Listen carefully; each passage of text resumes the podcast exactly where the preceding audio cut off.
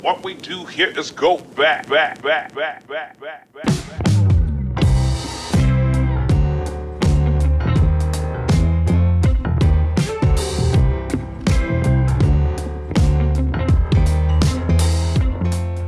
¿Qué onda raza? Bienvenidos de vuelta a Sin Tocar Aro. En este episodio de las víctimas de Jordan vamos a hablar de Sean Kemp y Gary Payton de los Seattle Supersonics. Aquí en la cabina los saluda Carlos Leal y Alberto Guevara desde Hermosillo, Sonora, la ciudad del sol. Ya se nos vino el calor, ¿no, Carlos? Puta, qué calor está haciendo. No se imaginan. Pero bueno, eh, con esto el coronavirus pues tampoco puede salir. Y va para largo. ¿Qué vamos a hacer más que hablar de básquetbol? Así es. Vamos a hablar del mejor deporte del mundo. El deporte ráfaga.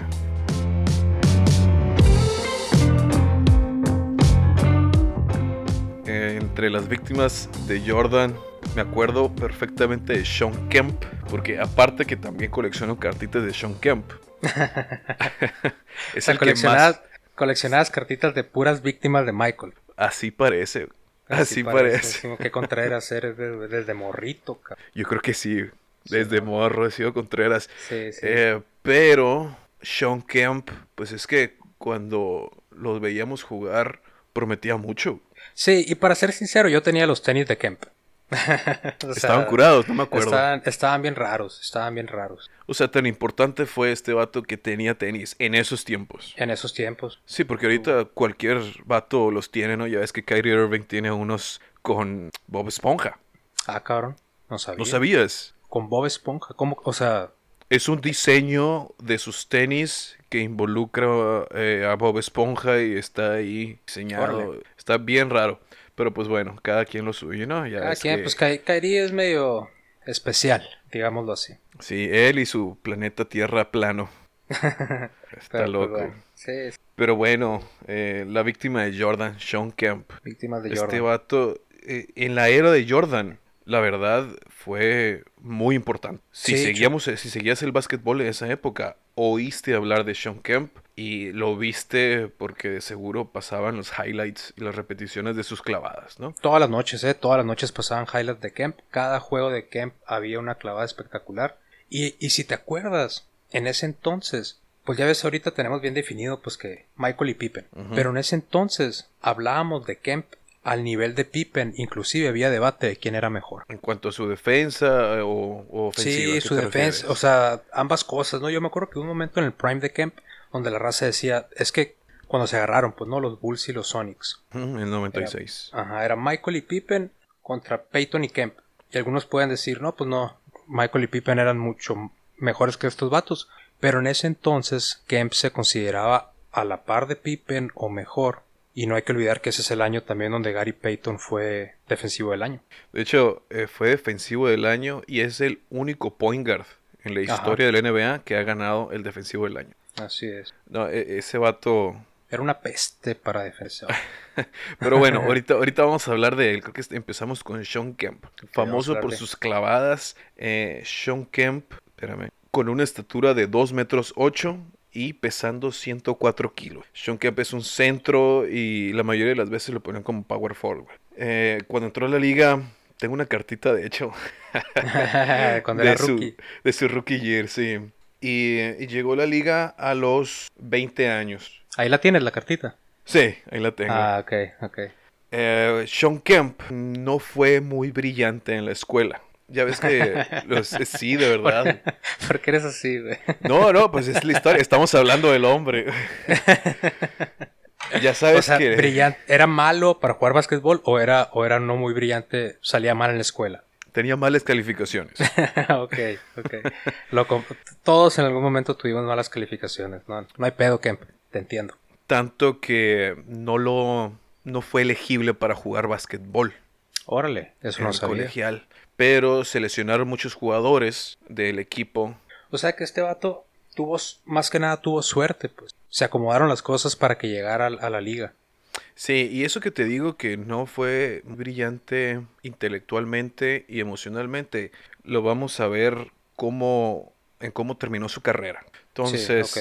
Sean Kemp llegó a la liga de 20 años. eh, en ese momento era el jugador más joven en estar en la liga, pero llegó dominando en clavadas, siendo centro, desplazando a, pues, a los veteranos, jugando muy bien. Después eh, de, su rookie year empezó a, promediar cerca de 20 puntos y 10 rebotes. Estuvo promediando alrededor de 18 puntos, pero constante con los 10 rebotes.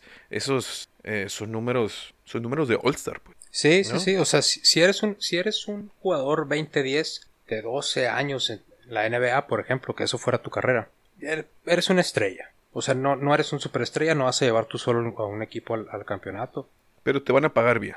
Pues sí, como no, o sea, eres, eres una estrella, eres una máquina. 20-10 no es nada fácil en la liga, nada fácil. Cuando su carrera despuntó fue obviamente con los Seattle Supersonics, quien lo, draftearon. Entonces, después empezó a jugar también con Gary Payton, que pues llegaron a las finales, ¿no? En el 96, que tuvieron que pasar por los Rockets, eh, los Rockets de Hakim Olajuwon, los Rockets de Robert Horry, de Kenny, de Jet Smith, de todos ellos, les ganaron.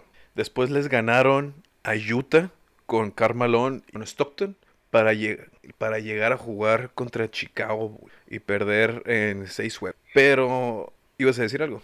No, no, no. O sea, y la primera ronda fue, o sea, fue contra Sacramento, ¿no? Pero no sé ni quién estaba en ese equipo, la neta. No, ni yo me acuerdo.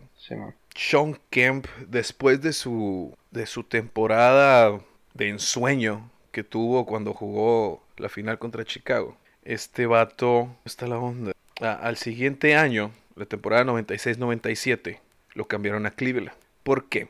Porque cuando, porque en, el en ese momento en la liga hubo un cambio de salarios. No sé si te acuerdas de un lockout, que le llaman. Ajá. Que es cuando el, los dueños y la asociación de jugadores de la NBA pues estaban discutiendo el contrato colectivo. Entonces, lo que querían es subir el sueldo mínimo. Y cuando no lograron eso, eh, pues hubo un lockout y no se jugó media temporada. Fue la temporada que se jugaron 50 juegos y se cansó el juego de estrellas, etc. Sí, ese fue en, el, en el, la temporada 98-99. Así es. Entonces, en esos momentos, antes, se había subido los salarios, por eso querían más dinero los jugadores, porque las ventas de, las televisión, de la televisión habían subido mucho. Entonces los jugadores querían más lana y se les dio por un momento, pero a los estrellas. Entonces querían subir el salario mínimo. Pero Sean Kemp ya había firmado un contrato de varios años. Entonces jugadores a su mismo nivel o peores que él estaban ganando más que él. Entonces no estaba contento después de que llegaron a la final. Después de que pasó eso, él amenazó la siguiente la temporada en no jugar, sentarse y no hacer nada. y, fue cuando lo cambiaron a Cleveland, que fue muy buen jugador, de hecho fue All Star, siguió dominando y siguió con sus números, pero pues ya no hizo nada eh, trascendental como lo hizo. No, y realmente ahí empezaron sus problemas ya fuera de la cancha, ya cuando estaba con Cleveland, porque como quiera que sea en Seattle, tienes a un líder en Gary Payton y tienes a otro líder en el coach George Carl, donde como quiera que sea un morro joven con tanta lana, exigiendo más lana ahora con los, con los contratos subiendo, etcétera, tenía una estructura en ese equipo. Y lo cambias a Cleveland y esa estructura se pierde. Empezó a comer mucho, ¿no? Sí, también, o sea, su ya no dejó de tener disciplina. Eh, querían que él fuera el hombre clave, el hombre franquicia de, de Cleveland, pero importa mucho cómo es la persona en sí, pues. Entonces, él no tenía ninguna característica de líder, necesitaba a alguien que lo guiara y por eso perdió el camino en Cleveland. En Cleveland, como dices, es donde empezaron sus problemas y culminaron cuando lo cambiaron a Portland, donde registró sus peores números de su vida y luego culminó su carrera el último año en Orlando. Pero, pero bueno, eh, el punto de Sean Kemp es que estuvo pues arañando la corona. Claro que pues, fue víctima de Jordan, como lo sabemos. Y, pues no ganó nada. Ganó muchos millones de dólares, pero fuera del, de la cancha tuvo problemas con el alcohol, cocaína, mujeres. Y de hecho hay reportes hasta que dicen que tuvo siete hijos con seis mujeres diferentes. Órale. Andaba ocupado Sean Kemp. Sean Kemp, sí. The Rain Man, así le decían. The Rain Man. el seis veces All Star. Seis veces All-Star, cinco con, con Seattle, ¿no? Cinco con Seattle. Pobre, después intentó hacer un regreso a la liga, pero no. No, pero no. No pudo. Eh, registran, bueno, hay datos, hay rumores que llegó a pesar 305 libras. Esos son 138 kilos. Y para un jugador, para un jugador donde su fortaleza era su explosividad y su rapidez, y al haber subido de peso, pues prácticamente perdió su fortaleza, ¿no? O sea, tuvo que desarrollar otras cosas en su juego, como el tiro de media, eh, pero aún así no fue suficiente, pues, para, para ser el mismo o cerca del Sean Kemp que- al cual estábamos. Sí, y qué lástima, porque en Cleveland aún teniendo problemas de sobrepeso, estaba registrando buenos números. De hecho, tiene en Cleveland su temporada con más promediados, son 20 puntos. Donde fue el, era el enfoque de la ofensiva, pues. Sí, tenía más toques. Y eso te habla del, del talento que tenía. Pues, o sea, aún así perdiendo esa atle- at- eh, atleticidad, todavía tenía, tenía, seguía teniendo sus resultados. Pues se, se- seguía siendo un jugador efectivo. Eh, qué que lástima, pues, ¿no? Que el potencial. Pues se le fue el potencial, pues prácticamente. Es lo que se le llama talento desperdiciado, ¿no? Por demonios dentro de, pues, de él mismo. Sí, ya, ya. Cosas no son cosas en la cancha, pues ya son problemas fuera de ella. Porque jugó 13 años en la liga nomás. Para alguien que tuvo, tuvo 5 años, 6 años como All-Star, ¿eh? Seis años como Fueron once. 6 All-Stars. eh, es casi la mitad de su carrera. Y es, es. es. es poco pues, lo que duró. Em, Sí, pudo haber, pudo- tenía más, tenía más tiempo en la liga, pero pues sus problemas fuera de la cancha lo lim- sí, y el que sí duró más tiempo fue Gary Payton. El inmortal, Gary Payton con apodo The Glove. el guante. el guante. Gary Dwayne Payton se llama. Órale, Dwayne. Dwayne, A, lo- ¿sabes? a lo mejor por eso se fue a Miami con. Ahí es donde ganó el anillo, ¿no? Ahí de salida Sí. se robó uno. Sí, se robó uno. Ring Chaser. Está bien, está bien. Está bien. Sí, me acuerdo que tuvo un, un tiro clave ahí en, la, en los playoffs para Miami.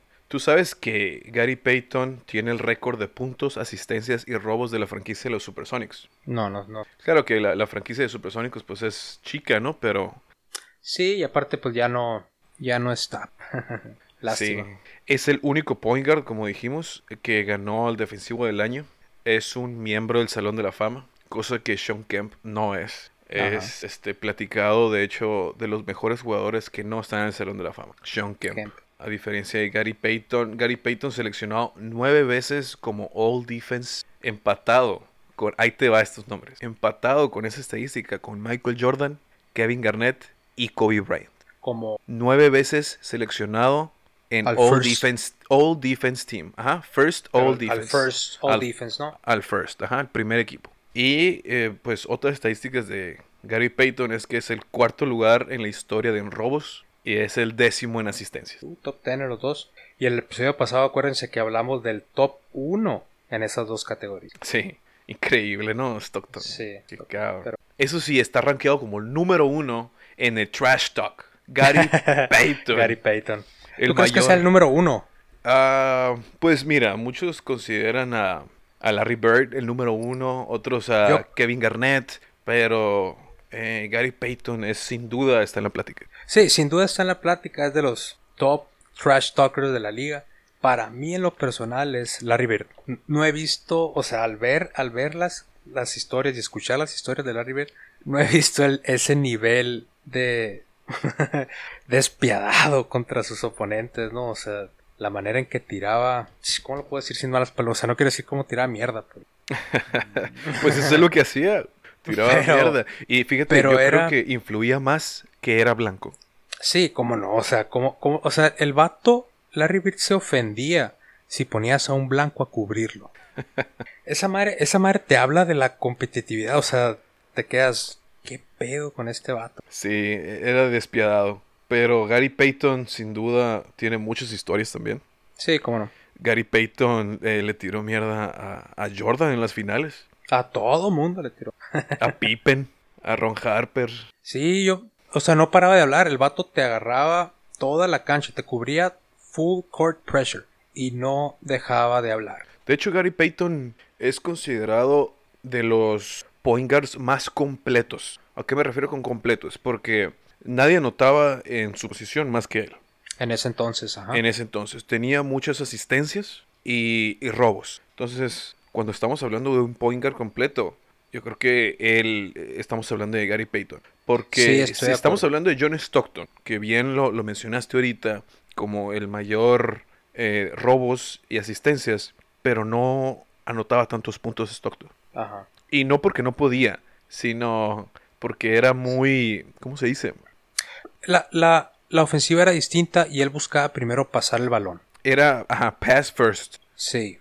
Además de que Peyton era mucho mejor defensivo que Stockton. No estoy diciendo que Stockton haya sido malo. Al contrario, Stockton era buenísimo como defensivo en su posición. Sí. Pero Peyton se lo llevaba como a él, como a todos los point guards. Eh, como bien dijimos, es el, es el point guard, es el mejor defensivo en esa posición. Y para los tiempos en los que jugó su ofensiva también era algo que no se había visto hasta el momento. Y pues al final se encontraron contra los Bulls, ¿no? Como bien mencionamos, en finales del 96, los Bulls venían de una temporada, de su mejor temporada, de 72 ganados, 10 perdidos. Sí, también les tocó mala suerte que ese año se toparon con ellos. Los Bulls, eh, pues, la defensa de los Bulls, así como estamos viendo ahora en los capítulos de The Last Dance, eh, es algo principal que tal vez no se habla mucho, pero es algo que los jugadores de los Bulls sí lo hablan. Sí. Como la defensa era tanto defensivo como ofensivo. Inclusive yo pudiera decir que era más defensivo ese equipo que ofensivo. No, es que es, es menos show, ¿no? La defensa.